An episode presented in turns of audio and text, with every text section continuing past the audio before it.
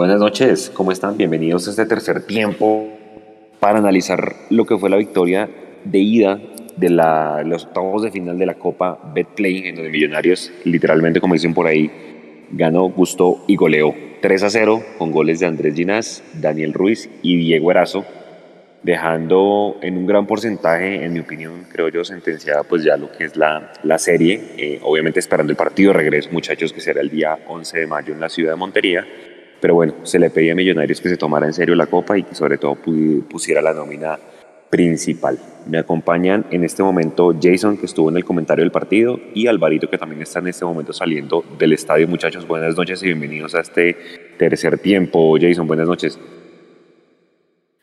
Hola Juanse, ¿qué tal? Buenas noches a Alvarito, a, Sergio ahí en la producción. Yo creo que fue un partido completamente redondo el de Millonarios. Le habíamos eh, reclamado a Millonarios que tenía que mejorar un poco esa memoria colectiva que le conocemos. Y hoy sin duda alguna yo creo que lo hicieron de muy buena manera. Millonarios pasó por encima sin lugar a dudas a, Jaguares. Hizo lo que tenía que hacer en Copa, dar el golpe en condición de local para ir mucho más tranquilo a Jaguares. Eh, tranquilo, no confiado evidentemente pero yo creo que eh, la diferencia de tres goles sí le marca y le allana un terreno importante a Millonarios de cara al futuro, Sí, señor. ¿Qué Alvarito está por ahí? Por allá lo escuchamos saliendo a esta hora del, del, estadio. ¿Qué tal, muchachos? Buenas noches. Buenas noches a los oyentes, televidentes, a, a Sergio, que está haciendo hoy la magia. Jason, Juan. Eh, sí, sí, era el partido, la verdad, que yo esperaba ver. un equipo que jugara serio, y, que le echara al equipo encima al rival y que buscara la diferencia. Y creo que Millos hoy casi todo el partido buscó, buscó más goles. Creo que estaban mentalizados, sabían lo importante que era dejar esta serie muy, muy adelantada para, para avanzar con la pelea por ese punto invisible con más tranquilidad. Yo creo que este equipo eh, entendió que eh, pasar de, eh, de octavos de final de Copa hoy era, bueno, no se ha pasado, pero digamos que en general era parte del éxito de este semestre y así lo asumieron y bueno, ya, ya creo que eh, podemos ir al clásico y al partido con Patriotas con, con más tranquilidad, eh, sabiendo que, que, la definición tenemos una buena ventaja y que, y que no, no tenemos que arriesgar tanto. Sí, señor, y bueno, ya en cualquier momento Sergio ahí nos interrumpe cuando sea la, la rueda de prensa y seguramente hablará primero el equipo visitante, entonces tenemos un, un espacio pues para ir analizando. Eh, muchachos, séptimo gol de pelota quieta eh, de Millonarios este semestre, había hecho seis, hasta el gol de, de cabeza de, de Juan Pablo Vargas y, en Cali. Y bueno, hoy se vuelve a repetir la dosis con ese primer gol de, de Gimnasia. Se está convirtiendo Jason en una fórmula del equipo de Gamero, ese juego ofensivo en pelota quieta, ¿no? En las famosas ABPs. Sí, sí, pues bueno, lo que llaman hoy ABPs, porque lo pusieron de, digamos, de moda, es una pelota quieta. Y, yo creo que Millonarios ha venido trabajando muy, muy bien ese tema de la pelota quieta en los últimos tiempos, en los últimos meses. Han hecho mucho énfasis el departamento de análisis y video. Nosotros en algún momento hicimos una nota después de haber ganado el clásico eh, a Santa Fe, en, el primer clásico de este semestre. Hicimos una nota que está ahí en la página de Mundomillos donde explicábamos un poco cuál es el trabajo que está haciendo el departamento de análisis de video de Millonarios para que este tema de la pelota quieta, entre otros, termine tomando la importancia que, necesita. A partir de ahí, creo que con, eh, digamos, el, lo abierto que es el profe Gamero a las sugerencias, eh, el trabajo tan específico que se está haciendo en ese tema y con la ayuda de ese departamento, Millonarios ha venido encontrando una fórmula para solucionar problemas como los del gol, al no tener un delantero que marque muchos goles. Millonarios con el tema de la pelota quieta ha solucionado muchos partidos y hoy no fue, digamos, la excepción. Se destrabó el partido muy rápido con esa pelota quieta cobrada por McAllister, en donde hubo movimientos muy interesantes dentro del área para dejar completamente libre a Ginás, que apareció solo para rozarla para cambiarle un poco la trayectoria del balón y ponerle el 1-0. Creo que eso marca, Juanse, sin duda, eh, el gran trabajo que está haciendo Millonarios desde ese aspecto. Alvarito, por fin entró la pelota desde fuera del área. Hay que pegarle más, ¿sí o no? Sí, no solamente fue ese gol, sino que hubo otro par de remates buenos que el arquero ya por lo menos van al arco, eh, que me parece importante porque es que eh, que vayan al arco asegura que, o por lo menos abre la posibilidad de que haya algún rebote. Entonces, creo que hoy se dieron esos espacios, se buscaron esos espacios y se aprovechó a, rematar y, y, qué bueno que, que, Ruiz, que Ruiz haya podido por fin, creo que desde la final contra el Tolima no podía marcar de fuera del área. Yo siempre le he escuchado a Hugo que, que a Daniel Leve le ha visto una zurda, un disparo de lejos impresionante, y, pero no, no nos había podido mostrar un gol así aparte del de esa final que fue un gol raro, fue más, digamos, no fue un remate de frente al arco.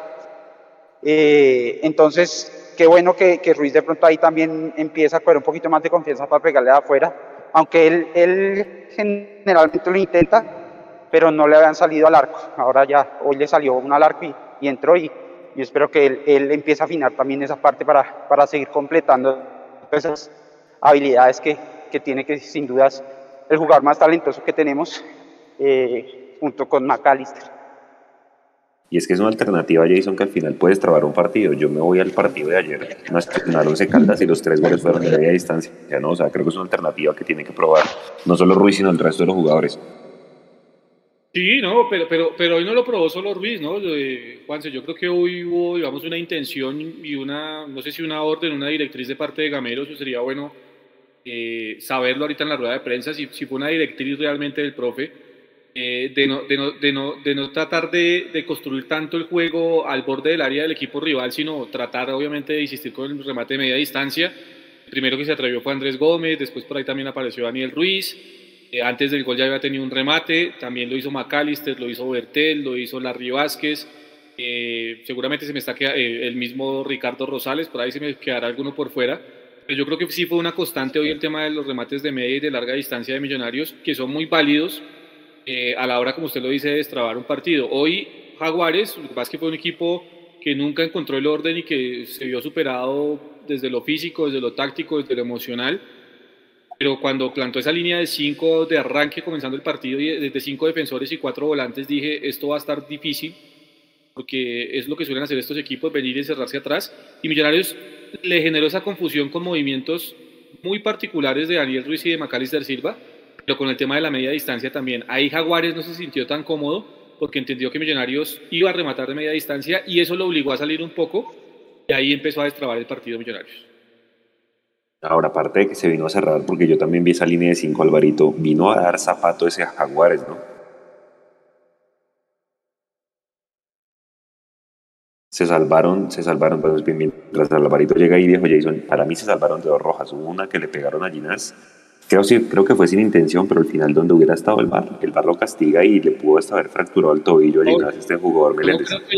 Yo no creo que haya sido sin intención, Juanse, yo la verdad creo que el jugador rechaza la pelota. que fue al, bulto? Deja el, pie, deja el pie arriba con la intención, cuando taches eh, arriba con la intención de, de, buscar la pierna de, de Ginás, ese jugador fue el número 4, que creo que es de apellido Meléndez, y Jeremías Meléndez, ese fue el que, mm. digamos, ya le había pegado durísimo, una patada durísima a Ricardo Rosales en un eh, desborde de Ricardo, en donde ya le había ganado la posición. La única posibilidad que tuvo fue, pues, obviamente, tirar la patada, golpearlo. Se gana la tarjeta amarilla y 3, 4 minutos después viene la jugada sobre, sobre Ginás. Que hubiese habido VAR, cosa que no entiendo el por qué no, si ya estamos jugando una fase de octavos de final, no estamos jugando una fase de grupos o una fase previa, es una fase de octavos de final y debería eh, la de Mayor obviamente implantar también el tema de la, del, del, del VAR para este tipo de partidos. Y, y, ahí se salvaron. Y después también creo que fue el, uno que terminó siendo reemplazado, Juanse, creo que era el número 13, Altamiranda. Era también otro que estaba pegando fortísimo y que le pegó a Andrés Gómez una patada sin balón, que también si hubiese habido VAR, eh, seguramente se, había tenido que ir expulsado. Pegó bastante Jaguares, eh, en especial los dos jugadores con mala intención, cortó juego en lo que lo permitió Millonarios, porque es que hoy Millonarios fue demasiado agresivo, demasiado dinámico, y eso tampoco le permitió a Jaguares eh, pues jugar a lo que a su intención, ¿no? que era cortar el juego, seguramente, y hacerse muy cortico en la parte de atrás para complicarle la vida a Millonarios. Lo que pasa es que hoy encontró con un Millonario muy superior que le terminó descifrando el partido. Ahora, yo no sé si eh, yo le miraba las estadísticas a Jaguares y Jaguares no ha podido ganar este año de visitante, o sea, es el peor visitante de, de toda la liga. Solamente ha hecho como dos puntos, como 8% de, de visitantes. El rendimiento es súper bajito. No sé si es por el mismo planteamiento. Yo estoy mirando aquí las estadísticas y Jaguares, no, muchachos, no tuvo ni un solo remate del arco, ¿no? Sabino fue más a esperar, Alvarito.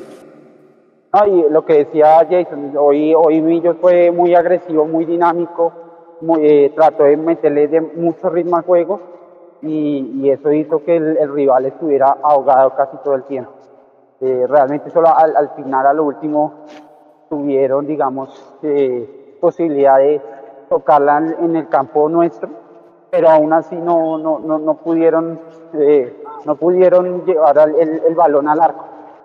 Entonces creo que eso es parte de, eso habla bien también del, juego de Emilio.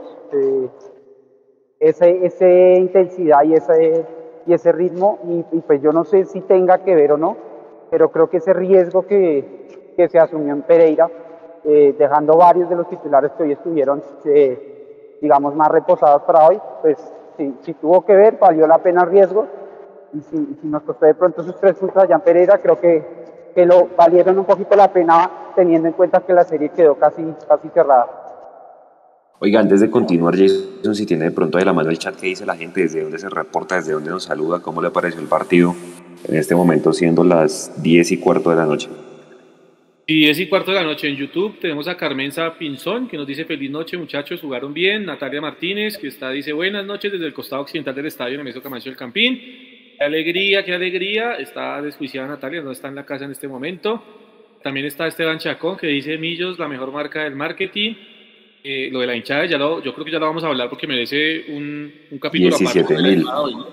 Casi 18 mil personas, más, mm. las cortesías. Yo creo que había casi los 20 mil hoy en el Campín. Gigante lo de la hinchada realmente para este juego de Copa. Eh, también está Brian Gómez que nos dice, aún me acuerdo cuando decíamos que Millonarios nunca marcaba de pelota quieta, gran trabajo de Gamero, es cierto, ha mejorado muchísimo en ese tema Millonarios. Nicolás Rojas en Facebook, pongan la rueda de prensa, no sé si ya está, eh, creo que está hablando todavía el técnico de Jaguares, cuando venga eh, el profe Alberto Gamero vamos con la rueda de prensa, Nico. Ricardo Peña Ardila dice, era lógico que había que ganar a un equipo segundón, sirven los tres puntos, pero me da pena, le ganamos a un equipo regular tirando a malo. Bueno, no sé, Ricardo, pues eh, está conforme con el triunfo de Millonarios. Creo que es de, las que, le da pena que le hayamos ganado a un equipo regular tirando a malo. Bueno, y si no le hubiéramos ganado. eso es lo que toca hacer. Sí. Ana Cristina Roballo dice: Gracias, muchachos. Y básicamente esos son los que están por aquí en el chat. También se suma Oscar Ordóñez. Pudieron haber metido más goles. No es fácil hacer uno. Metimos tres. Creo que eh, hay que salir contentos con ese, con ese, en ese aspecto. Jean-Michel Leguizamón desde Ibagué dice grandes millos, un saludo para Jan. Roberto Moreno dice muy buen partido, saludos para todos. Oscar Ordóñez pudiera haber metido más goles, ya lo había leído. Mario Pineda, buen partido y qué gran respaldo de la hinchada azul. Juan Patiño, Celis, es lo que dice Juan Patiño, Celis es muy pechifrío, no mete la piernita. John Edison dice Millonarios hizo lo que tocaba, ese, esa hinchada, ese hinche que dice que le da pena no sabe de fútbol. Bueno, en fin, diferentes opiniones. Yo la verdad estoy muy contento, muy tranquilo. Más que contento, tranquilo, porque Millonarios hizo la tarea, hizo lo que tenía que hacer, era ganar y sacar una diferencia importante de cada partido de vuelta y lo hizo hoy en el Campín. No, y sobre todo por muchas cosas. Vea, Diego era eso lo estoy viendo, no marcaba gol desde hace casi mes y medio, muchachos. Alvarito, el clásico con Santa Fe. Sí, desde el 7 de marzo. Ah, sí, hoy, hoy se vio un poquito mejor, se vio eh, un poquito más conectado con, con, con los circuitos de juego eh, de todas maneras, obviamente, uno espera un poquito más, o, más, por no decir que poquito. Eh, pero pues da, es un aliciente ver que, que, se ve un poco mejor y que, mete gol y gana confianza. Y bueno, esperemos que, pues que, que, en lo que queda de, de, torneo pueda seguir, pueda seguir mostrando cada vez más porque se necesita, se necesita sobre todo en esos partidos donde de pronto eh, no nos, no, el arquero rival, por ejemplo, sea figura o, o donde no nos quiera entrar y atrás de pronto cometamos algún error o, simplemente el equipo rival tenga algún mérito y nos meta el gol. Ahí necesitamos que aparezcan esos goleadores que, que, que, que saquen un gol de la nada y, y, pues esa es la duda que tal vez la gran mayoría de la hinchada tiene hacia el futuro cercano, esa delantera. Y, y, siempre será bueno que el, delantero meta gol, gane confianza y, quien quita entre en una racha y, sería eh, muy, muy adecuada en este momento eh, que, que, entrara en esa racha Gracias. Yo creo que el, gol le da para ser titular el domingo, ¿no, Jason? ¿O no? No, yo no estoy tan seguro de eso, Juan. Yo la verdad no estoy tan seguro de que, de que, le dé para ser titular. Si bien hoy hizo un buen partido, como lo dice Álvaro, eh, yo creo que mm, eh, ese tema de la rotación que está teniendo el profe eh, Gamero, yo no descartaría la idea de que el titular sea Javier Valencia, ¿no? igual, en este momento que haya una marcada diferencia entre uno y otro, creo que no la hay, una marcada diferencia que uno diga es que este le aporta mucho más que, que, que Javier le aporta mucho más a Millonarios que Erazo o viceversa, ¿no? Quizá eh, las diagonales o, la forma en que se asocia un poquito unos metros más atrás a Valencia le daría algo de ventaja, pero por lo demás no hay mucha diferencia entre los dos. Ahora, con respecto al parito a los otros cambios, creo que más Bertel me dicen que es por prevención. Ya lo vamos a preguntar en la rueda de prensa porque él mismo pide el cambio. Y pues el tema de Ruiz y de, y de Maca sí es evidente que es para cuidarlos para el, para el domingo, ¿no? ¿Creen que de la nómina de hoy, cuál puede ser el posible cambio? ¿Andrés Gómez le da para ser titular o ir alguno de los venezolanos el domingo titular? ¿Ustedes cómo lo ven? Alvarito. Ya que tal vez eh, eh, Andrés Gómez no, no, sea titular y entre tal vez eh, así si mal no recuerdo creo que ese fue el tridente ofensivo en el clásico pasado. El tridente digamos detrás del delantero creo que fue Daniel Sosa y Maca. Yo creo que ese va a ser el mismo tridente y, adelante probablemente sí vaya eh, Jader, aunque no me extrañaría que viendo, viendo digamos, la actuación de Erazo y Gamero decida darle pronto un poquito más de confianza y ponerlo en el, en el clásico. Eh, al final muestran una imagen, Gamero regañando a Macalister Silva por la amarilla. Creo que cayó, no sé si Macalister en el juego de ellos, de, de provocar, de pegar sobre todo este jugador venezolano, se me olvida el apellido ahorita, el que increpó a Macalister y que le sacaron amarilla a los dos y Gamero se vio carpeta. Se vio bastante molesto Gamero con Macalister por esa amarilla, ¿no? No sé si vieron la imagen.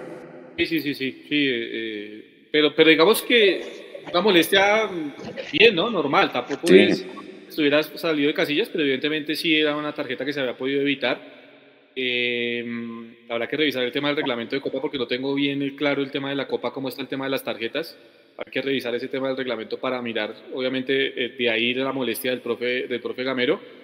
Pero, pero Juanse, yo creo que, ya que usted toca el tema de McAllister, yo creo que McAllister, si bien no fue la figura, figura del partido, eh, sí fue uno de los destacados del equipo hoy. Yo creo que hoy la figura del capitán sí surgió, la figura del capitán emergió bastante y le dio mucho fútbol a Millonarios, mucho descanso con la pelota sobre todo mucha profundidad, que era lo que estábamos pidiendo, con ese juego interior, con ese juego por las bandas, con la pelota quieta, porque es el que cobra el tiro libre para el primero de Millonarios. Yo creo que lo de McAllister hoy realmente es un muy buen partido del capitán y ojalá, eh, volvemos al tema, ese nivel va a ser conservado y aquí al final de la liga también.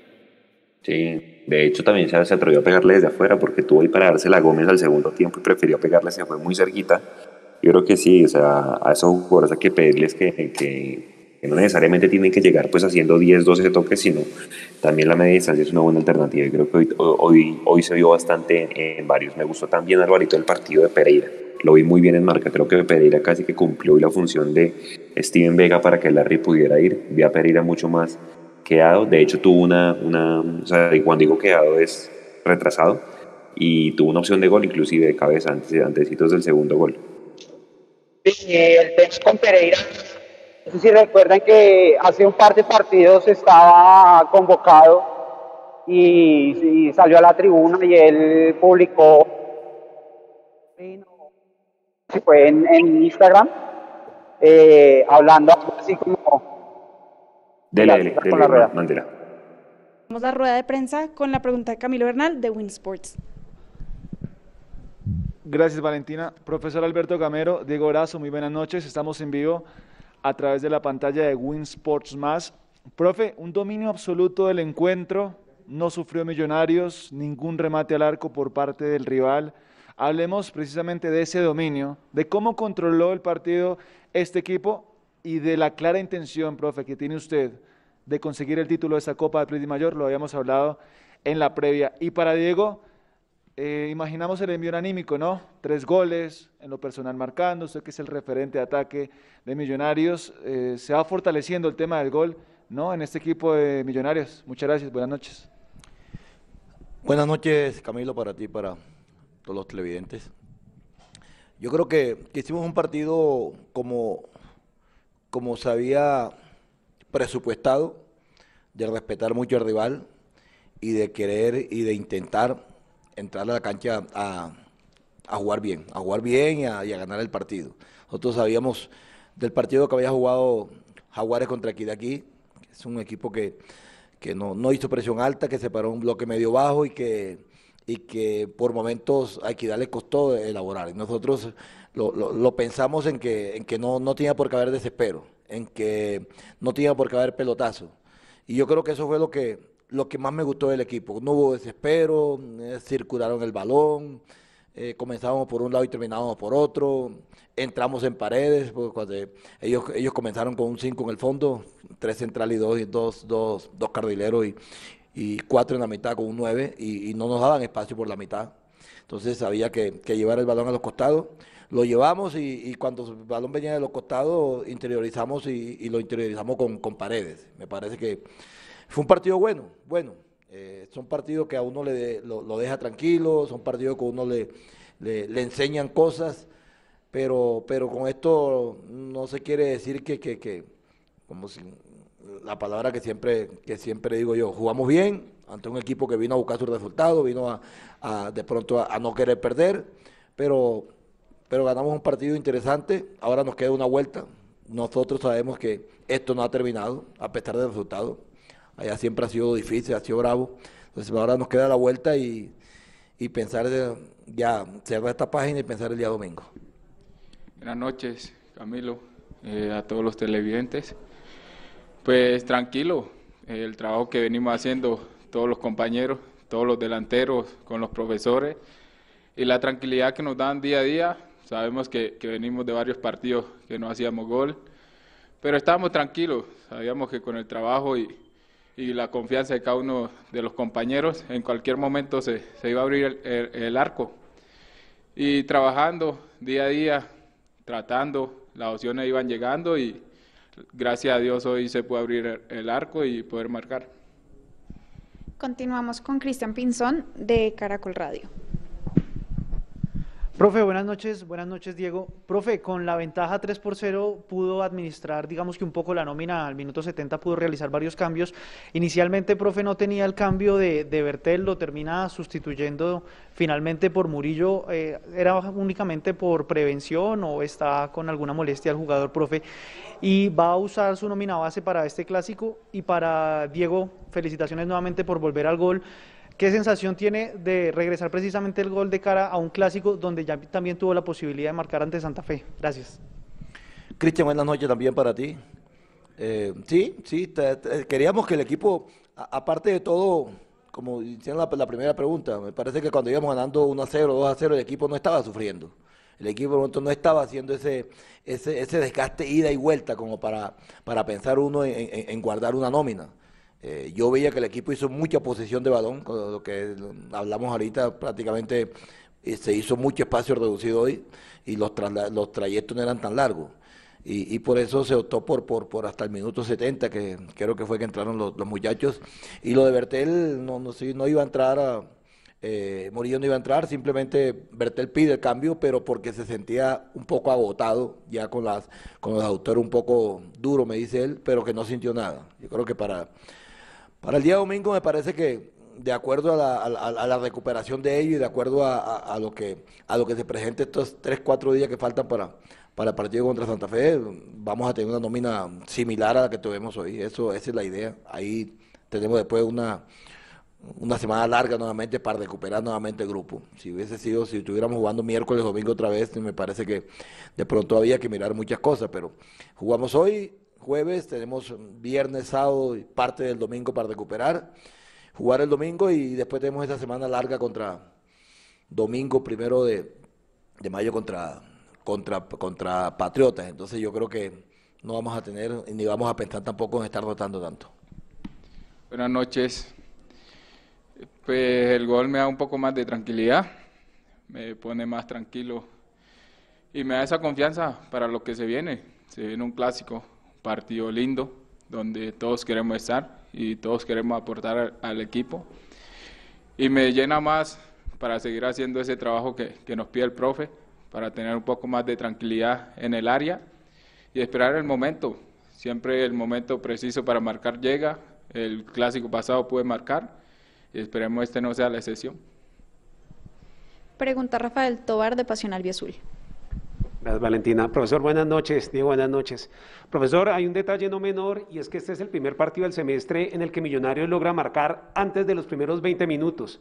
Eso le quita la presión al equipo, que se vio, como usted muy bien lo dice, tranquilo, no se desesperó y, ayudó a que fluyera el fútbol de Millonarios. Y para Diego, en el momento de su gol, usted va y abraza a, Ruiz, eh, abraza a Daniel ¿Cómo es la química entre un gran creativo como Daniel y usted que logra definir el día de hoy? Gracias. Buenas noches, Rafa, para ti. Sí, parece que a la medida que se haga un gol, rápido y más aquí en Bogotá, a pesar que hicimos el gol, yo no veía de pronto a Jaguares salir a buscar el partido.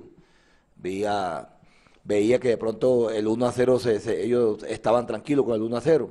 Pero nosotros le dábamos, le dábamos dinámica, le damos rapidez al juego porque queríamos aumentar el marcador pero indudablemente que cuando, cuando se concrete, mucho más aquí en, Bogotá, que se nos que nos da la posibilidad de anotar en los primeros 15, 20 minuticos para nosotros va a ser, porque no vamos a tener esa, esa fugia de estar buscando el, gol como, como, como si el partido fuera 0 a 0.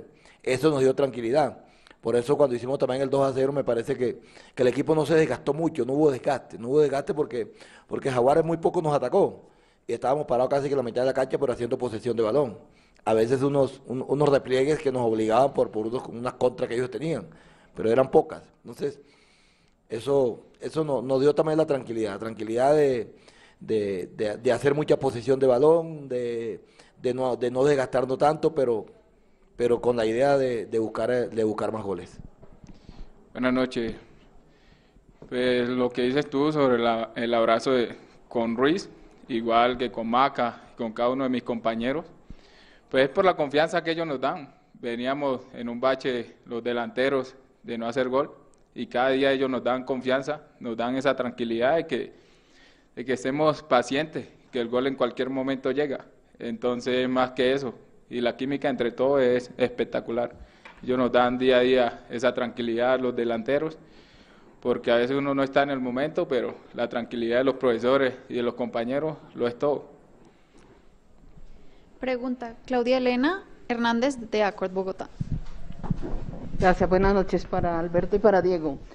Eh, Alberto, a ver si nos puede hablar sobre cómo ve ese Santa Fe y las bajas que tiene para, para enfrentarlos a ustedes el domingo. Y a Diego, como lo dice, pues hace rato un delantero no hacía un gol y usted lo hace. Dice, presente al profe para que se ganó la titularidad el domingo. Gracias. Claudia, buenas noches también para ti. Vamos a mirar lo que, lo que, lo que, lo que nos puede plantear Santa Fe el día domingo. Sabemos que tenemos tres, cuatro expulsados, lesionados.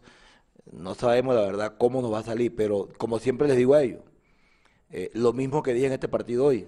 A pesar que Jaguares no vino con cuatro o cinco titulares, nosotros tenemos que pensar en el partido que vamos a hacer. Y el día domingo va a ser lo mismo. Vamos a mirar a Santa Fe cómo, cómo arma el equipo, porque tiene lesionados y tiene expulsados.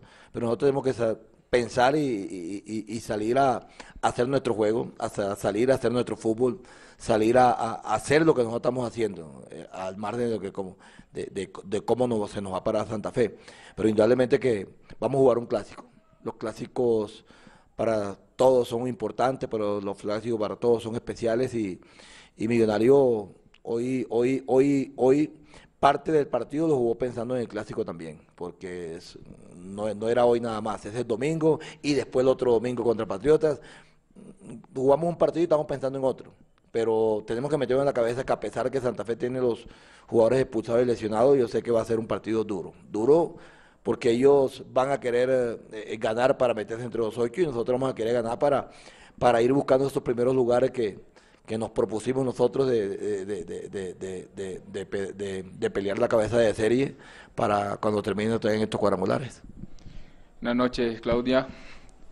Eh, sobre la pregunta de la titularidad, creo que todos los delanteros estamos preparados y estamos en forma para el que le toque poder aportar al equipo. No, no es que si yo hice el gol pues tenga que ser titular. Todos estamos trabajando de la misma manera y nos preparamos día a día con el equipo y ya es decisión del profe quien juega y, y está a disposición del el que ponga. Y todos estamos preparados para hacerlo de la mejor manera. Pregunta Rafael Puentes de Casa Azul Mundo Radio. Gracias Valentina, buenas noches, eh, profe y a Diego Erazo, felicitaciones por la victoria eh, de hoy. Eh, para el profe Gamero, eh, la situación del jugador Juan Camilo García que no estuvo eh, en, el partido de hoy alineado, eh, convocado, y un pequeño análisis del partido, lo, que pudo jugar el muchacho de War Victoria. Y para Diego, em, ¿qué influencia ha tenido la preparación de los delanteros a cargo del profesor Arnoldo Iguarán cuando usted llega al gol y viene un partido tan importante como es el Clásico Capitalino? Buenas noches. Rafa, buenas noches también para ti. Eh, García tuvo una molestia el miércoles de la semana pasada y por eso no tuvo en la convocatoria de Pereira tampoco. Y recién el día miércoles o martes nos los entregan de una, de una recuperación, de una molestia que tenían el autor. Y, y por no, por no arriesgar tampoco hoy aquí. Sabemos que lo de, lo de Vega se nos va a demorar por lo menos estos partidos que vamos a jugar. Entonces, venir eh, eh, eh, García de una lesión y, forzarlo nosotros aquí, teniendo un muchacho como Dewar, no era para mí no era recomendable. Y opto que de que él esté más recuperado y que pelee su posición con Pereira y con, y con Lardi. Y lo de lo de Dewar es un jugador, un medio centro, medio centro con muy buen, una con muy buena visión de juego, con muy buena dinámica a la hora de recuperar el balón. Es un jugador que ha tenido poca oportunidad porque los que tenemos ahí, como dice uno, dan papaya, no han dado papaya, el caso de Lardi y de, y de Vega, que son los que más han jugado, no han dado papaya. Pero jugador que se entrena bien, que se entrena bien, que quiere, que tiene ese deseo de, triunfar aquí en, en, la institución. Y poco a poco, las veces que ha jugado, me parece que, que ha, tenido cosas importantes. Me parece que jugó un rato también allá en, en, Montería contra Jaguares. Entonces, lo que le he visto es un jugador de eso, bien técnico, con mucha personalidad, con, con mucha, con, una visión de juego hacia el frente muy importante y que cuando tiene que, que saltar línea o cuando tiene que presionar y cuando tiene que, que jugar lo hace. Este es un jugador que lo llevamos bien y, y ojalá que, que, se, que se consolide en un mañana y sea uno de los mediocentros de Millonarios. Buenas noches. Pues, ¿qué te puedo decir? Trabajar con, con una leyenda como el profe Iguarán, pues es un orgullo para nosotros los delanteros y aprovecharlo día a día, todo el conocimiento que él tiene. Es un, tipo que hizo muchísimos goles y sabe mucho lo que se siente estar ahí en el área. Hablé mucho todos estos días con él sobre el tema de, de que no entraba el balón. Me decía que estuviera muy tranquilo, que estaba trabajando de la mejor manera, que siguiera trabajándome, que en cualquier momento el arco se abría. Entonces, ¿cómo uno no va a coger esos consejos de alguien que ya estuvo ahí, que pasó por eso y que hizo tantos goles? Entonces, es muy importante para nosotros tener al, al profe Iguarán ahí y, y aprender día a día de él. Vamos con las últimas dos preguntas. Comenzamos con Mauricio Gordillo de los Millonarios.net. Profesor Gamero, buenas noches. Eh, hoy vimos algo diferente en la actuación de Millonarios y es que en muchas ocasiones el volante que acompaña, ya sea Larry o Pereira, no cayeron, sino que estaban posicionados. En momentos vimos como una línea de cuatro con Ruiz, con Maca y con Gómez, y en un momento tiramos, tiraron a, se, se, tiró Maca por la derecha y quedó casi como enganche Pereira. ¿Eso es por el rival o es algo que se ha venido trabajando y lo vamos a ver constantemente para tratar de destrabar los partidos en casa? Y para Diego, eh, Diego, la camiseta de Millonarios pesa un montón y la responsabilidad además de reemplazar los goles de Fernando Uribe debe ser algo pues difícil para cualquier jugador. ¿Cómo ha sentido usted esa presión de, de tener que ser el goleador de Millonarios? Buenas noches también para ti. Esa es una, esta es una tarea que hacemos nosotros durante la semana. Cuando juega Vega Lardi, el que más sale es Lardi. Vega se queda. Y Lardi e iguala a, a, a, a Silva. Y por momentos, eh, hoy que teníamos, yo le decía a ellos, ellos se iban, a pintar hoy de mediocentros, pero indudablemente que en el fútbol de hoy son interiores, de ida y vuelta. Y lo que simplemente le pedía era que cuando estuviera uno más retrasado, eh, que pensara en, en, defender. y que saliera uno. Lo de Silva, Silva tiene la, la libertad, la libertad de moverse por todo el frente de ataque. Son espacios que encuentra. Si Silva veía que por la derecha estaba Ruiz, está, perdón, estaba Gómez y se juntaba con Gómez, ese espacio que dejaba Silva por la mitad lo tenía que ocupar uno de los mediocentros. Siempre. Nosotros partimos una estructura, un, un 1-4-2-3-1, pero esa estructura varía, varía. Ustedes se dan cuenta, a veces hacemos un 3 en el fondo cuando, cuando se mete Vega, 3-3-4. Hoy la, la, lo, lo que teníamos pensado era que esa figura del 1-4-2-3-1 se convirtiera mucho en un, en un 1-4-3-3 que uno de los mediocentros saliera y se juntara con Silva y ahí hiciéramos eh, fútbol interior con ellos dos. Por momento también eh, eh, Ruiz entraba y salía Silva por el lado izquierdo. Entonces, son movimientos que llama uno en el fútbol un desorden organizado. Que cuando el uno sale, el otro entra. Cada cual ocupa una, una posición. Y me parece que hoy se vio bastante eso. Hoy se vio y mucho más de pronto por el rival y más en el primer tiempo porque ellos tenían sin compra en el fondo. Y entonces con ese sin compra en el fondo no teníamos nosotros como esa, esa, esos espacios para atacar por dentro y ellos tenían que caer por fuera muchas veces porque eran los únicos espacios que podían dar eran por fuera. Cuando estaba marcando el muchacho Rodríguez o Pablo Rojas que estaban por fuera, ahí eran donde ellos podían caer y podían, y podían recibir. Pero hoy se prestó más por eso, por, por, por la clase de rival que teníamos porque se, me, se pusieron un bloque muy bajo, muy bajo y no, no encontraban espacio. Buenas noches. Pues para nosotros los delanteros y más que todo para mí, sé la responsabilidad que tengo aquí. Estoy en el equipo más grande de Colombia, pero eso no nos puede llevar a, a desesperarnos, no nos puede llevar a, a perder la cabeza y todos los partidos esa desesperación, tratar y tratar de, de, meterla como sea. Tenemos que tener la tranquilidad y con el trabajo que venimos haciendo, sé que las la recompensas llegan y los goles van a llegar. Trabajando con humildad y con mucho sacrificio, los objetivos se van a lograr. Y así día a día vamos mejorando y sé que vamos a hacer muchísimos goles. Y finalizamos la rueda de prensa con la pregunta de Gabriel Jiménez de Mundo Millos. Gracias. Hola, profe Diego, buenas noches. Estamos en vivo como siempre para nuestro tercer tiempo. Profe, ayer en la rueda de prensa previa usted nos hablaba de la toma de decisiones al momento de pisar el área. Y hoy, gratamente quedamos sorprendidos porque el equipo hizo algo que se le pedía mucho, que era patear de media distancia. Inclusive así llegó el segundo gol. Diego también tuvo una de media distancia. Esa eh, fórmula de hoy de patear de afuera, que, pedía mucho la hinchada, se da por el planteamiento del partido o por esa misma toma de decisiones que nos hablaba ayer. Y para Diego, felicitaciones. ¿Es este su mejor partido hasta ahora con Millonarios? Gracias. Buenas noches para ti también, Gabriel. Se prestaba muchas veces, yo le decía a ustedes, el partido contra Pereira, nosotros tuvimos 17 aproximaciones y tuvimos 9 ocho o nueve tiros de larga distancia. Lo que pasa es que hoy se prestaron y hoy los tiros de larga distancia iban al arco.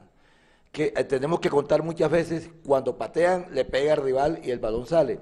Cuando patean y el balón va por fuera. Esos son tiros de media distancia. Hoy tuvimos de pronto la, la certeza esa de que pateamos de media distancia y llegaban al arco. Eso es lo que tenemos que mejorar. Pero hoy se nos prestaba lo que tenían anteriormente, porque ellos tenían tres centrales y en la mitad de la cancha solamente tenían dos mediocentros. Y esos dos mediocentros nunca fueron a buscar mis dos mediocentros y ellos tenían de pronto la posibilidad de patear de larga distancia. Pero yo siempre he dicho, este equipo patea de larga distancia. Simplemente que hoy pateamos y tuvimos mucha más precisión para que el balón llegara al arco. Esa es una de las, de las herramientas que, que hay que tener, como tenemos también la pelota quieta. Son herramientas para ganar partidos. Cuando los partidos están, están muy cerrados, muy cerrados, hoy nosotros lo desciframos rápido pero hoy se podía plantear un partido de eso, partido cerrado, porque desde que desde que Jaguares no, no, nos planteó el 5 en el fondo, sabíamos que ese partido iba a ser cerrado, hasta el momento que nosotros eh, abriéramos el marcador. Tanto es así que para el segundo tiempo ya no salió con la línea de 5 y no salió con línea 4. Pero, ya, pero metió un medio centro, un medio centro más, que fue Bustamante. Entonces, yo creo que ahí, ahí, ahí en, en los partidos uno los puede planificar de una forma. A veces los partidos salen de otra porque por, los espacios que brinda el rival, por lo brinda el rival. Y hoy pienso yo que la larga distancia nos favoreció mucho más por, por el, por el, por el, por el, el, el bloque muy bajo que ellos tenían, muy bajo que tenían, y nos dio ese, ese espacio como para patear de larga distancia. Buenas noches, Gabriel. Sí, creo que, que, es uno de los mejores partidos que he tenido acá en Millos, más que todo por, por la tranquilidad que, que, he tenido hoy, por la confianza de los compañeros y porque me sentí muy cómodo, estaba muy cómodo con el manejo del equipo, en la posición que, que estaba hoy, en lo que me pidió el profe en la charla y me sentí muy cómodo hoy. Había muchos partidos que por ahí no, no, me llegaba el balón y me sentía incómodo, no tenía espacio por donde moverme y creo que hoy fue un partido donde el equipo movió muy bien la pelota y, y tuve esos espacios. Tuve en el primer tiempo una que me puede girar y, y tapó el arquero. En el segundo tiempo tuve otra que me sacaron el defensa y me sentí cómodo y eso es importante porque ya me voy llenando de más confianza y, y demostrar día a día lo que estamos haciendo en los entrenamientos. Profesor Gamero y Diego, muchas gracias y feliz noche. Gracias.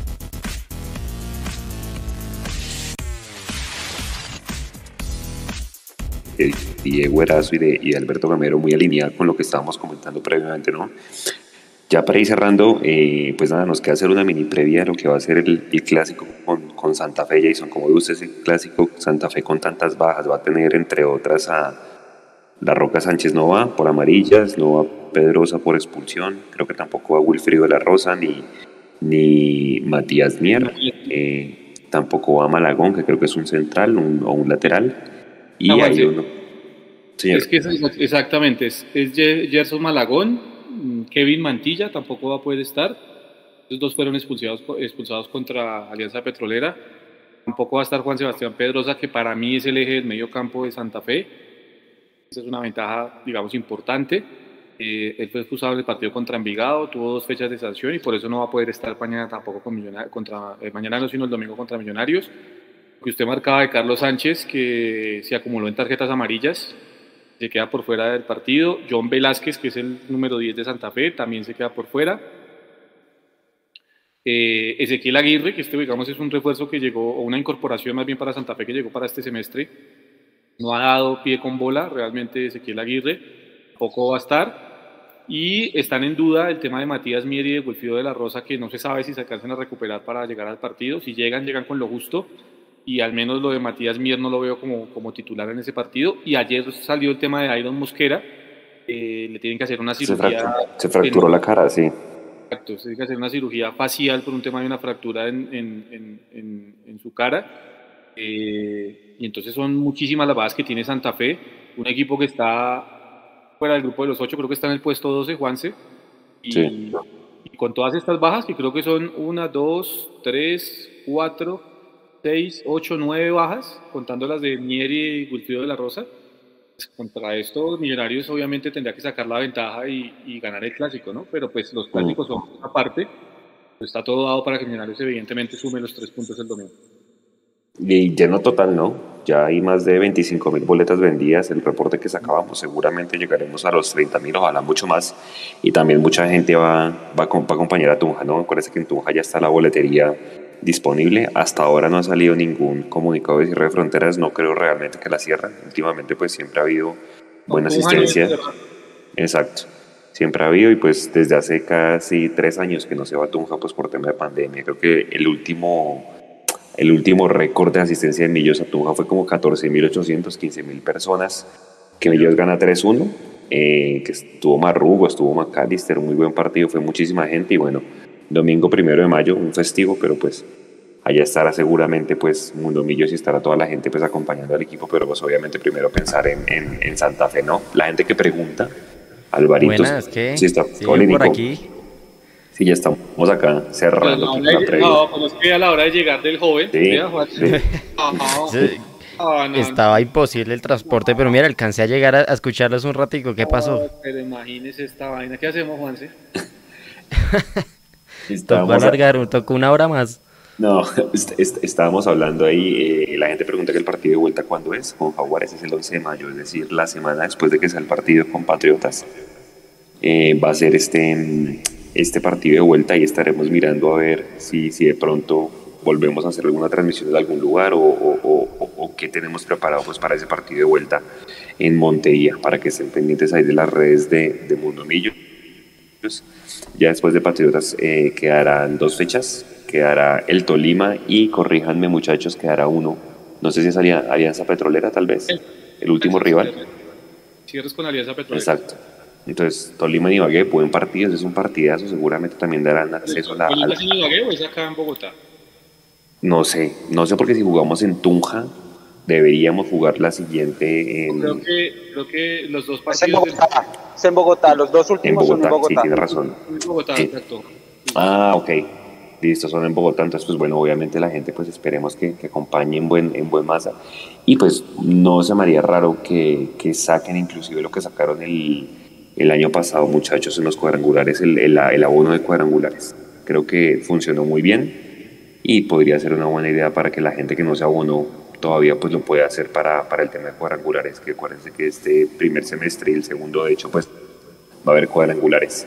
Eh, muchachos, pues para ir cerrando, ¿qué más? Tema Andrés Felipe Román, pues vimos por ahí mensajes en la emisora oficial de Millonarios, también contactamos o contra, digamos, fuimos a la fuente también que fue el empresario que no sabe nada, esperar, ¿no? Yo creo, hay muchas versiones encontradas, yo creo que no deberíamos especular todavía. Eh, eso sí, lástima la poquita cantidad de partidos que ha tenido Román, ¿no? Como ven el tema Román, Alvarito y Jason. Eh, yo, yo, pues, también Alvarito, yo Juanse eh, siempre lo he dicho y, y me sigo sosteniendo en ese tema, la voluntad del jugador para renovar siempre ha estado una cosa es que el jugador tenga la voluntad de renovar y otra cosa es cómo Millonarios lo quiere renovar, ¿no? Eso es una cosa muy diferente, porque el hecho de que el jugador tenga la voluntad no quiere decir que él también tenga que renovar únicamente por lo que dice Millonarios. Y, recientemente hemos visto esos casos. Yo sigo insistiendo que hay una partecita del tema que no nos han querido contar. Y seguramente más adelante la vamos a poder contar porque vamos a seguir haciendo la tarea y vamos a seguir averiguando hay una pequeña partecita que creo que es bastante importante, Nico, que no nos han querido contar y a partir de ahí eh, también deriva todo este tipo de situaciones que está pasando con, con Andrés Felipe Román. Eh, como usted lo dice, Juanse, después de que salió esa información en la emisora Caracol Radio, eh, pues hicimos la tarea, yo me puse en la tarea de contactar al, al empresario de Andrés Felipe Román, pudimos hablar con él, en nuestra página web está obviamente la nota en donde pues, él se refiere básicamente a que de parte de Millonarios no les han oficializado todavía absolutamente nada respecto a que Millonarios no tenga la intención de renovar al jugador. Eso no es cierto. Fuimos a la fuente oficial, a la fuente de Millonarios, y en Millonarios lo que nos contestaron es que sí ha habido reuniones, sí ha habido intenciones de renovar, pero tanto lo que dice Millonarios es que tanto el jugador como el empresario están esperando a tomar la decisión. Si yo me voy a lo que dice Carlos Scholes, es el, el, agente de, de André Felipe Román, y me voy a, lo que dice la fuente oficial que es Millonarios, en donde dicen que están esperando la respuesta de parte del empresario y del jugador, se puede deducir en cierta parte que la afirmación que se dio en Caracol Radio no es tan cierta, ¿cierto? no, es tan, no es tan veraz el tema, pues yendo a las dos bases, ¿no? Eh, yendo perdón, a las dos fuentes, tanto a la gente como a millonarios, en donde ninguno de los dos efectivamente se atreve a decir que está cerrado completamente el ciclo de las negociaciones, entonces yo daría un ciclo de espera más a ese tema. Eh, lo que sí quedó en el aire y lo pudimos notar, por ejemplo aquí estoy leyendo el, mensaje de Sebastián Restrepo, y como él hay muchos. Eso, eso, eso iba a leer. Ese que deje de defender a Román, se nota la falta de agradecimiento de ese tipo, eh, yo a Sebastián lo primero que tengo que decirles, yo no estoy defendiendo a nadie, yo estoy haciendo mi trabajo, ¿sí? Lo segundo, no tengo por qué defenderlo, a mí Román no me paga un sueldo, o para tener que salir a defenderlo.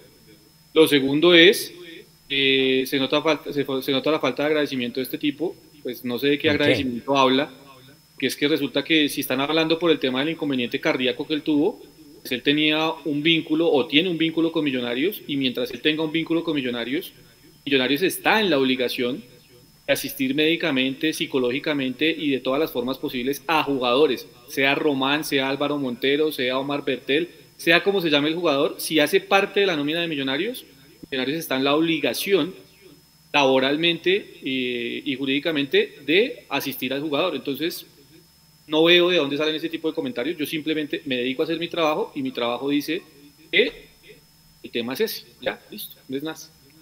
Total, y yo creo que hay que tener cuidado con la información que hay y, y, no tener, no ir a destruir a un jugador, porque ajá, menos a un jugador como Román que viene desde la cantera de Millonarios y, y es un jugador muy querido por la hinchada y, y sin, la, sin la información completa, salir a destruir a un jugador no, no me parece responsable de parte de la hinchada. Realmente hay que, hay que tener mesura con la información y ya cuando se sepa realmente, pues eh, evitar ese tipo de, de cosas. Aquí se han venido Román, no se sabe si se va Román, bien ido a dónde. Sí, no, o sea, decimos, esperemos, ¿no? Hay una parte que Esperar, hay que tener esa responsabilidad porque nadie, aquí alguien en el chat sabe exactamente qué está pasando con Román.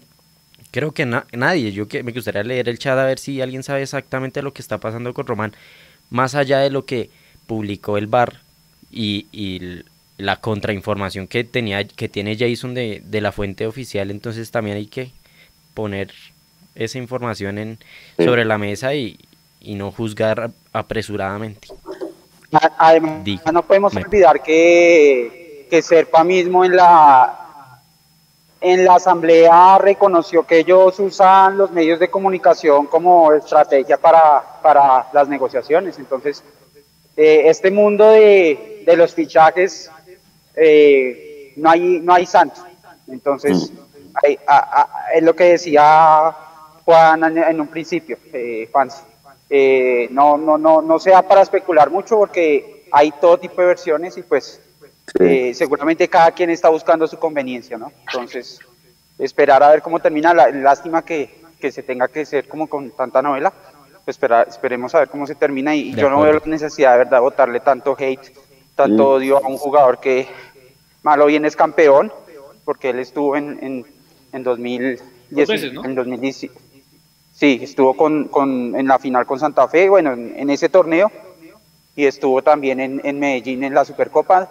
Y pues es un jugador que cuando ha tenido, a, cuando mientras tuvo nivel, eh, nos dio, nos dio alegrías y, y, pues ahora, no, en teoría la lesión es lo que lo tiene mal. No sabemos si de pronto también es esta situación de no poder definir su futuro, pero pues eh, no vale la pena votarle tanto odio por el momento. Pues yo en, general no, no, le voto mucho odio a los jugadores de Millos, pero pues ahorita menos, porque eh, estamos en pleno torneo y no sabemos si al final lo vamos a tener en la cancha peleando una final. De acuerdo, estoy de acuerdo. Sí, de pronto la gente está ahí medio tocada por, por lo reciente Uribe y que ya se acerca la fecha de finalización. Es que Venga, muchachos, es mayo. ¿Usted, ¿Ustedes hablaron de la, de la buena asistencia de gente del día de hoy? Sí, sí, señor. Sí, estamos resaltándolo, que va a haber lleno total seguramente el, el llega, llega tarde a la transmisión y viene a regañar. No, vengo a preguntar, porque me parecía un dato importante que, que los que estuviesen conectados lo tuvieran, pero no, claro. ustedes no, ya que... Es increíble que casi 20 mil personas en el estadio, y le iba a preguntar justamente, Nico, Juanse, con, con su permiso, y es el tema de lo, que, de lo que hubo, porque estaba viendo unos videos ahorita en Twitter de las personas que se hicieron en el Estadio del Campín. hubo un momento de conexión, no sé si fue después del tercer gol de la hinchada de Millonarios, pero oriental, occidental y sur, eh, saltando y cantando al mismo tiempo. Hace mucho rato, la verdad, pues yo no veía que occidental se contagiara de esa eh, eh. forma. Y eso habla de lo, de lo contenta que salió la gente hoy desde el estadio, ¿no? Claro, la hinchada se estaba gozando el partido y minuto 75 en adelante, Millonarios tiene controlado el partido y la hinchada se dedica a, hacer fiesta, a hacer fiesta y, entre todo, todo el estadio se levantó. Eh, se sentía cómo se movía el estadio de, los altos, eh, se escuchaba fuerte, se escuchaba unísono, la gente estaba muy feliz con el resultado, el Ole, el Ole también estaba muy bueno, entonces eh, hoy el ambiente estuvo uno a. Y, yo la verdad ese ambiente lo sentí incluso antes de que metiéramos el primer gol. Se sintió, la verdad, y eso, eso lo, iba a decir, se sintió como que la hinchada también entendió que era un partido de copa y que, y que teníamos que salir a, a, a, echarnos encima al rival y la hinchada también se echó encima y lo, y lo que dice Jason, hacía mucho tiempo de pronto no se sentía eh, ese canto unísono en el estadio y yo lo sentí inclusive antes de, de, de ir ganando 3-0 eh, por varios momentos. Entonces, hoy la verdad sí vi ese ambiente que se solía ver antes, eh, donde la gente eh, se involucraba mucho en Es su que rol hasta de, la- de- de- hasta la previa. apoyar hasta el final. Hasta la previa para el siguiente partido la hinchada la cantó. Todas las Claro. canciones que se sabe la gente previo a un, un clásico se cantaron, todas. Entonces el ambiente ya también iba de una vez eh, apoyando para lo que viene el, el domingo. Chévere, chévere. Y, y- y eso es importante, el, el- el apoyo de la hinchada, sobre todo en un clásico. Oiga, eh, pues nada, eh, se, se- se cumplió, se cumplió que se arrancara con pie derecho esta copa. Recordemos que es el camino más corto, muchachos, para llegar a torneo internacional. Son solamente ocho partidos, ya quedan siete. Y, y, pues bueno, eso es lo que tiene que hacer Millonarios, todo lo que juegue realmente apuntar a ganarlo. Además, porque en esta copa, en la era Camacho, han sido más los fracasos, ¿no? Que, que los logros en esta copa, solamente una semifinal por allá en 2018 y nada más. Eh, ¿Qué nos queda? Acuérdense que las embajadoras juegan el sábado, tienen que ganar contra Fortaleza, que es el rival más, más flojo, juegan en Chía, porque Millonarios por diferencia de gol, corríjanme, ya salió de los ocho, vuelve a ganar y seguramente vuelve y se mete, pero quedan nada más tres partidos, entonces la idea es que las dirigidas pues por Anzola se metan, se metan y pues ya de para adelante ya son llaves mata-mata con los equipos que van a enfrentar. También seguramente estarán jugando las, las fuerzas eh, básicas, eh, seguramente estaremos ahí también cubriendo esos partidos, esperen ahí en las redes nuestras la programación. Y pues muchachos, toda la previa de- del clásico con, con Santa Fe, ¿no? Sus palabras de, de- cierre, Alvarito. Eh, no, pues muchachos, invitar a la gente a que disfrute. Siempre algunos después de la victoria le buscan, buscan digamos, los peros. Y está bien que no, no siempre en la derrota, en la victoria, todo es bueno. Pero bueno, eh, hay que perspe- en perspectiva y disfrutar. Eh, hacía años que no empezábamos un- la Copa jugando de esta manera y ganando. Eh, era lo que tocaba, sí, pero igual a- así sea lo que toca, hay que disfrutarlo, porque pues de estos momentos que ojalá se vuelvan cada vez más, más seguidos, eh, a veces no, no, a veces escasean, entonces eh, invitar a la gente a que disfrutemos y a, y a que sigamos apoyando. Yo sé que eh, se vienen las dudas, eh, sobre todo por los delanteros, eh, pero, pero bueno, si así llevamos todo el semestre y así hemos peleado todo el semestre. Eh, y si los delanteros se conectan, va a ser, va a ser ganancia. Entonces, si partimos de la base que hemos venido peleando todo el semestre, ¿por qué no vamos a seguir peleando hasta el final? Entonces, a la gente de pronto que, que no está muy conforme, disfruten, disfrutemos porque, porque eh, cuando gana Millos todo es más bonito. Sí, Jason. No, yo, yo Juanse, Juanse, me voy tranquilo con lo que le mostró Millonarios el día de hoy. Yo creo que sí queda claro que hay jugadores, evidentemente están un escalón por debajo de otros, como el caso de Cuenú. Hoy Millonarios se vio mucho más seguro en el fondo por la presencia de Ginás. Eh, no se vio, no, no, eso, eso hizo que Rosales se viera mucho mejor. Eh, acuérdense que Rosales tenía hoy que eh, batirse ahí con Pablo Rojas, que es uno de los jugadores destacados de Jaguares, y lo controló bien, producto de ese respaldo que tenía con, And- Andrés Ginás. Eh, y eso, digamos, que deja la tranquilidad que Millonarios va a estar bien para el, para el domingo. Lo que dice eh, el profe Gamero también en la rueda de prensa sobre Bertel, que parece que fue un tema más de precaución que cualquier otra cosa, también da tranquilidad. Me gustó mucho lo de Pereira porque al no tener a, a Steven Vega disponible para el fin de semana por su tema de lesión, eh, está bien que Pereira esté en este nivel y que, y que llegue al clásico de esta forma. Y la única duda que yo tengo es si Andrés Gómez va a seguir siendo titular o efectivamente el que va a pasar como titular el, el, el domingo en el clásico va a ser eh, Eduardo Sosa para juntarse con McAllister y con Daniel Ruiz. Creo yo que esa es la que va a terminar pasando. Pero, pero de resto, yo creo que Millonarios ya tiene clave, eh, claro qué equipo es el que va a tener para el día domingo. Un equipo, vuelvo al, voy al tema, Santa Fe, que tiene nueve, eh, nueve bajas grandísimas, eh, importantes para ellas, para ellos, perdón, y que pues evidentemente va a ser eh, un momento en el que Millonarios va a tener que sacar la casta y pasarle por encima al rival de patio para ganar nuevamente un clásico. Antes de eso, también Juan, antes de cerrar, recordarles que el domingo tenemos partido del fútbol femenino, Millonarios que sigue luchando ahí por esa clasificación al grupo de los ocho para estar en los playoffs. ¿El sábado o el domingo? Es el sábado. Domingo. De sábado. Partido, el, partido de la- el partido de ellas es el sábado en Chía, creo que es a las 2 de la tarde. Así que todos invitadísimos, obviamente, a la transmisión de Mundomillos para que estén ahí pendientes de lo que pasa también con las embajadoras. Y no, sí, no nada más, de mi parte nada más, que la gente que va a ir el domingo al clásico se lo disfruten.